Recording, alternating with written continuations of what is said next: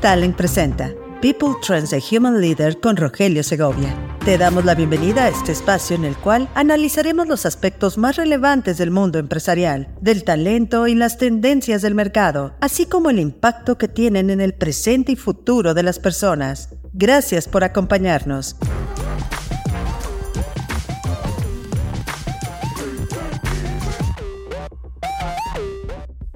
Bienvenidos a People Trends, un espacio que explora los aspectos más relevantes del talento y del trabajo. Hoy es martes 31 de octubre y yo soy Rogelio Segovia. ¿Has escuchado el término insignia de café? Pues ve incluyéndolo en tu jerga de términos de moda de recursos humanos, así como el año pasado lo fue la gran renuncia y la renuncia silenciosa. Pero ¿qué significa esto de insignia de café? Este término se refiere a la práctica de los empleados que acuden a la oficina solo para tomar café o realizar tareas breves, como puede ser una reunión o una charla informal con un compañero de trabajo. Luego, regresan a trabajar desde casa por el resto del día.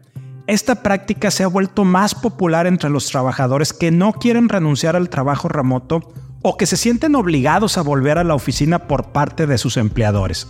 Según una encuesta reciente realizada por O Labs, una empresa de soluciones de videoconferencia, el 58% de los 2.000 trabajadores estadounidenses encuestados admitieron haber hecho este coffee badging, es decir, haber tenido esta insignia del café. Y un 8% más dijo que no lo había hecho, pero que le gustaría probarlo. La encuesta también reveló que los hombres tienden a ser más insignia de café que las mujeres y que los millennials lo hacen más que otras generaciones. Sin embargo, esta práctica también tiene sus riesgos y desventajas. Algunos empleadores han empezado a monitorear más de cerca a sus empleados usando métodos como el software de seguimiento, la vigilancia por video o sí el rastreo por GPS. Además, algunos empleados pueden sentirse culpables, deshonestos o aislados al hacer esta insignia de café. También pueden perder oportunidades de aprendizaje, colaboración o promoción al no estar presentes en la oficina.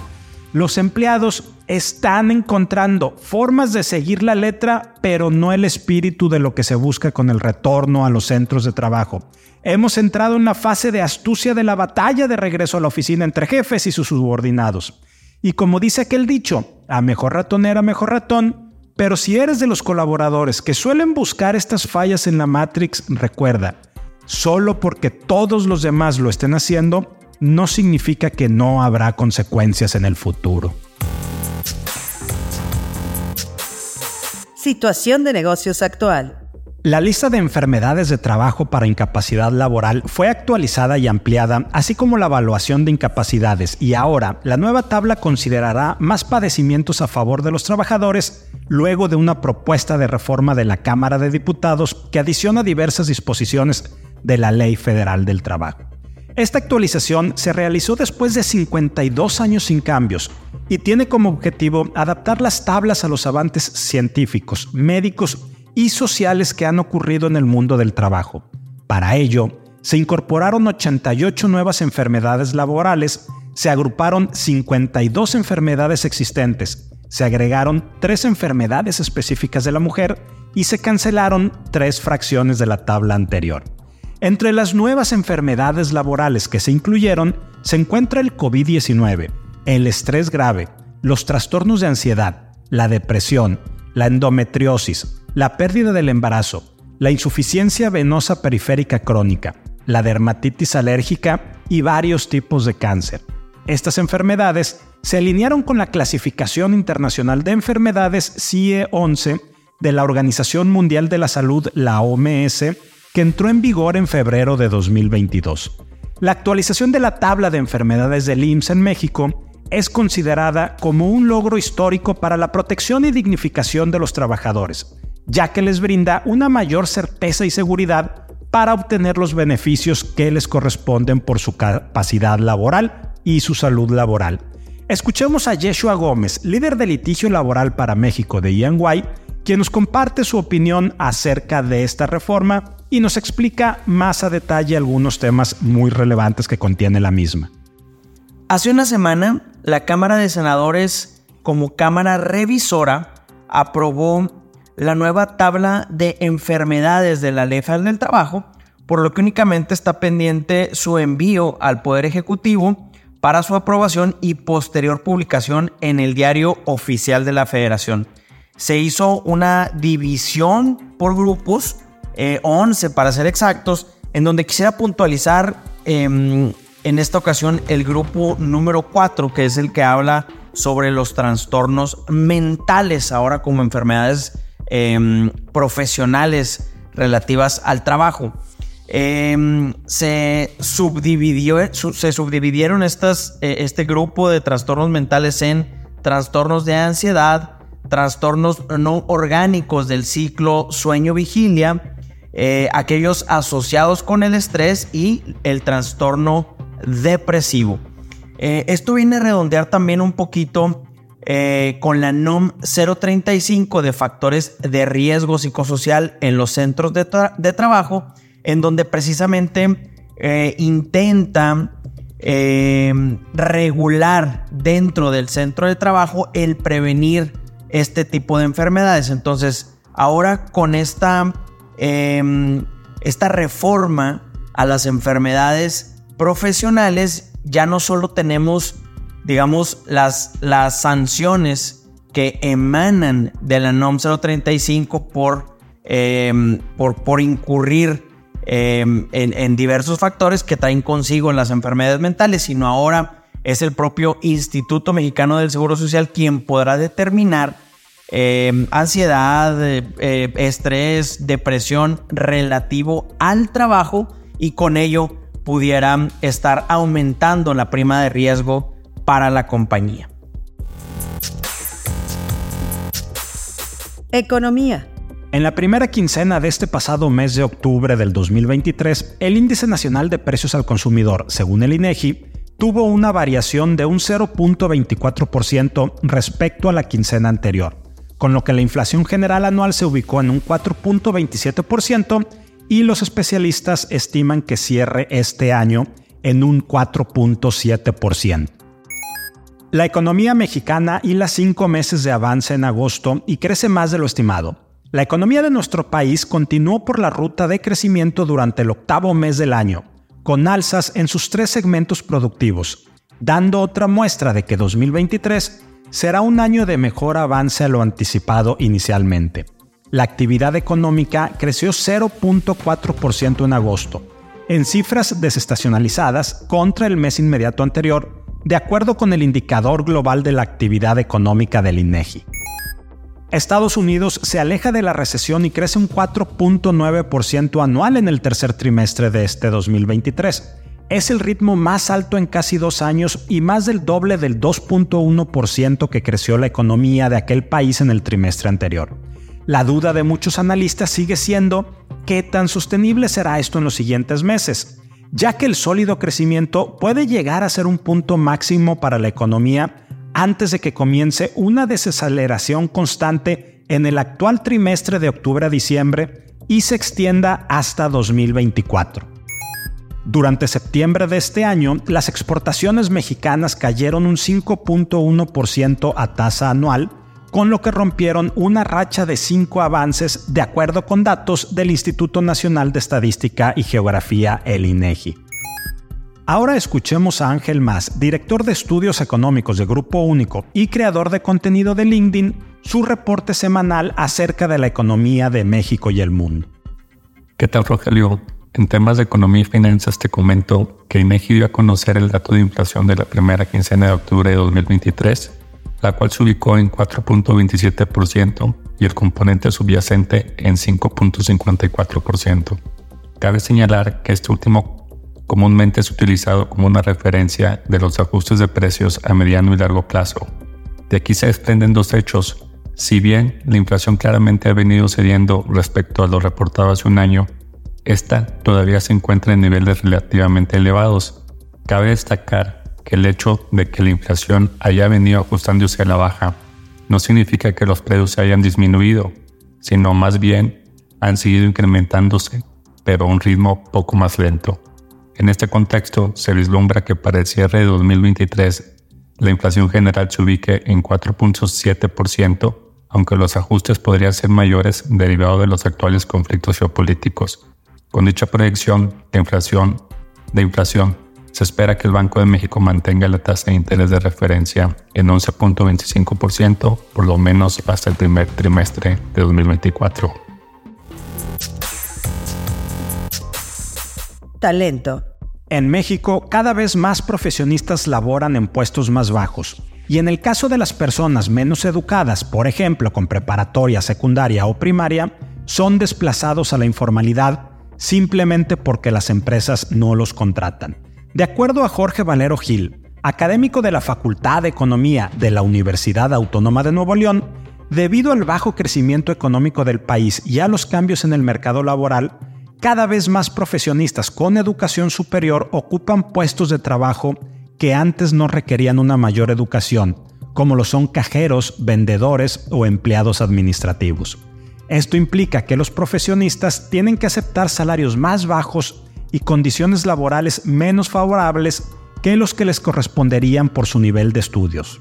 Al mismo tiempo, como decíamos previamente, los trabajadores con menor educación, como los que tienen primaria, secundaria o preparatoria, son desplazados a la informalidad a trabajos que no tienen seguridad social, prestaciones o contratos legales.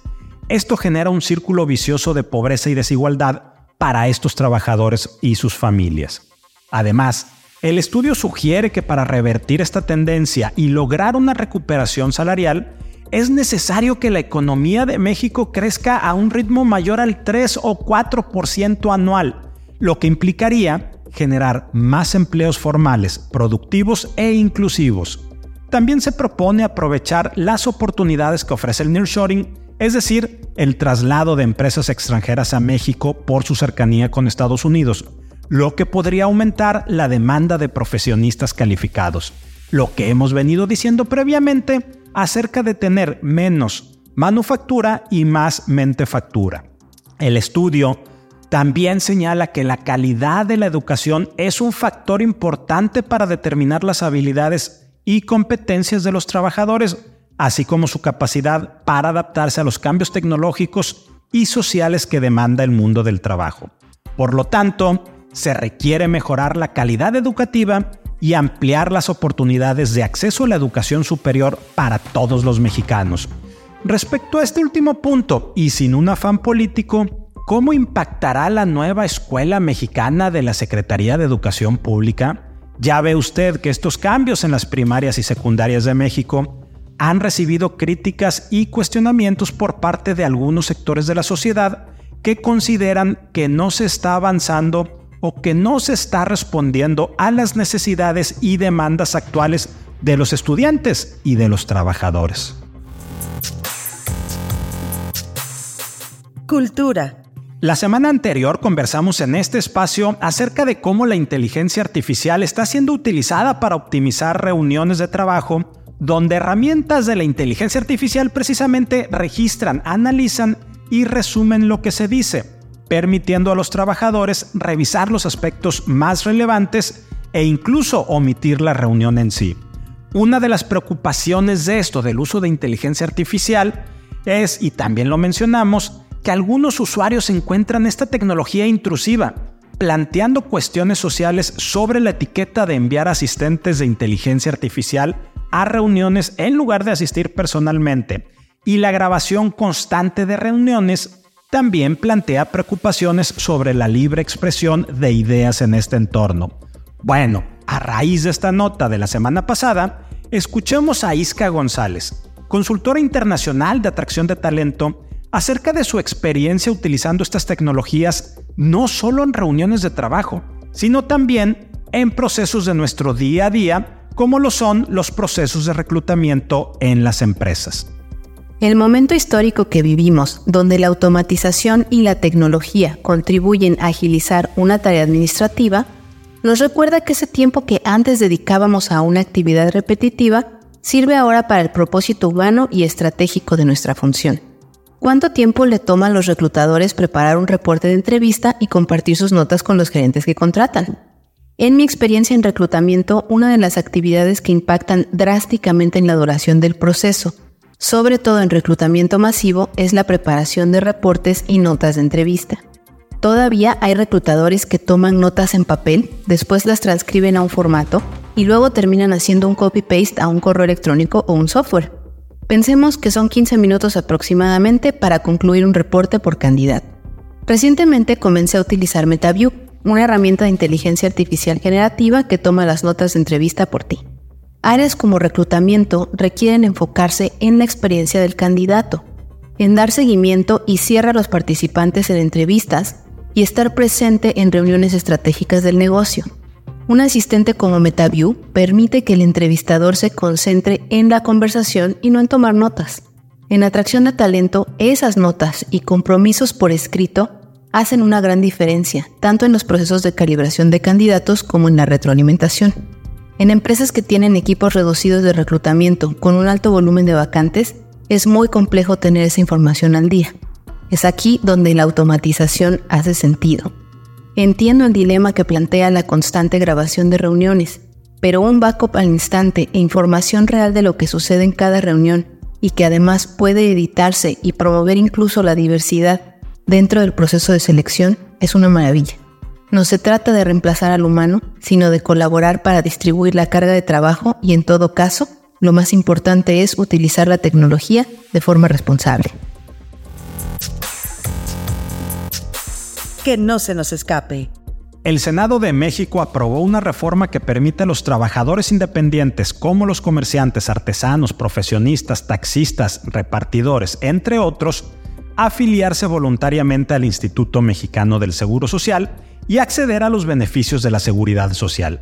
Según los expertos, esta reforma beneficiará a más de 13 millones de personas que actualmente no cuentan con una relación laboral formal ni con una protección social adecuada. Los trabajadores independientes que se afilien al IMSS podrán gozar de los cinco seguros que ofrece la institución, es decir, el seguro de enfermedad y maternidad, el seguro de riesgos de trabajo, el seguro de invalidez y vida, el seguro de retiro, cesantía en edad avanzada y vejez, así como el seguro de guarderías y prestaciones sociales. Además, podrán acceder a una pensión para su vejez o en caso de incapacidad permanente. Las empresas chinas que están llegando a Nuevo León como parte de la ola del nearshoring son las que padecen los más altos niveles de rotación, de entre un 12 y 15% mensual debido a los sueldos bajos que quieren pagar. Venir a México para estas empresas es un choque cultural y laboral, por el tema de salarios y prestaciones, ya que por ejemplo, mientras aquí en el primer año el trabajador tiene derecho a 12 días de vacaciones, en China son 5 días para quienes tienen más de un año y menos de 10. El empleo informal registró en septiembre su nivel más bajo en tres años. La ocupación informal ha tenido una reducción gradual desde 2022 tras el impacto de la pandemia. Según la encuesta nacional de ocupación y empleo del INEGI de este mes de septiembre, esta disminuyó a un 54.3%. La cifra más alta se alcanzó en marzo de ese año, el 2022, cuando se reportó una proporción de un 56.7% de personas con un empleo informal. La tasa de desempleo, por su parte, fue de un 2.9%. Gracias por acompañarnos en el episodio de este martes 31 de octubre de People Trends. En poco menos de 30 minutos ya estamos informados de los temas más relevantes del talento y del trabajo y su impacto en el presente y futuro de las personas. Soy Rogelio Segovia, nos escuchamos la siguiente semana.